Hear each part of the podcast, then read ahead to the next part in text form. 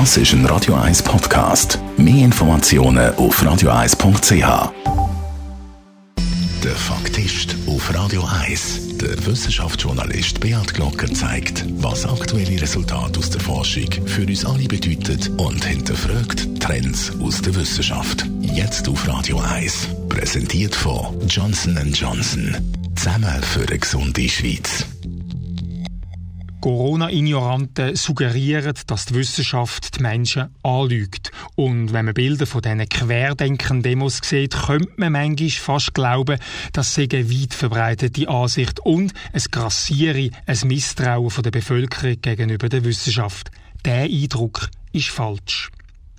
Die Uni Zürich führt regelmäßig das sogenannte Wissenschaftsbarometer durch. Ende letztes Jahr ist es eine Sonderausgabe zum Thema Covid-19 Das wichtigste Ergebnis voraus die Corona-Pandemie hat das Vertrauen in die Wissenschaft nicht gemildert, sondern gestärkt. Auf einer Skala bis 5 ist das Vertrauen in die Wissenschaft von 3,6 im Jahr 2019 auf 3,8 per Ende 2020 gestiegen.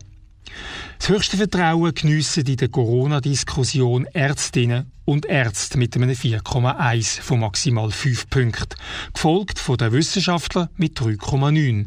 Dann schwindet das Vertrauen recht stark. Über Behörden, Freunde, Verwandte sinkt es gegenüber Politikerinnen und Politikern auf nur noch 2,8 Punkte. Das Wissenschaftsbarometer hat auch gefragt, ob die Leute der Meinung sind, dass politische Entscheidungen im Zusammenhang mit Corona auf wissenschaftlichen Erkenntnissen basieren sollen.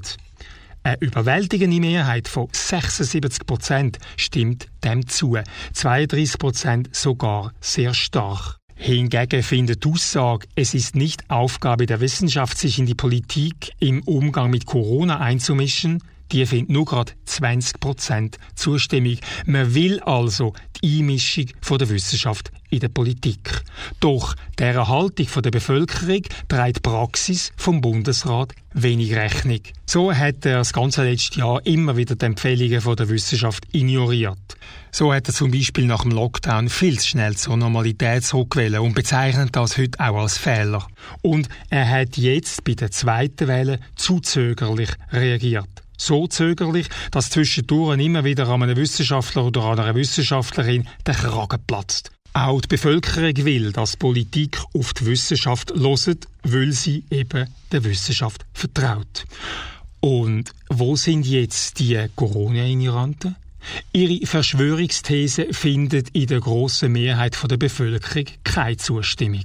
Die Corona-Pandemie wird zu einer größeren Sache gemacht, als sie eigentlich ist.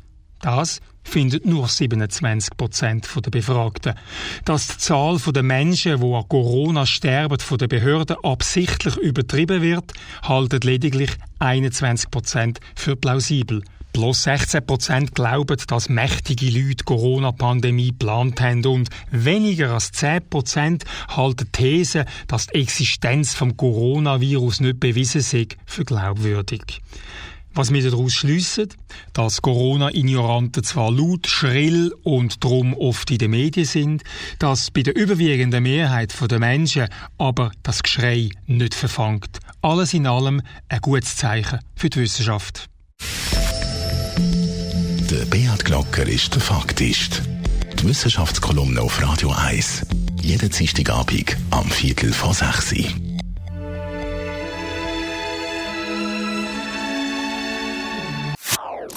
Das ist ein Radio 1 Podcast. Mehr Informationen auf radio1.ch.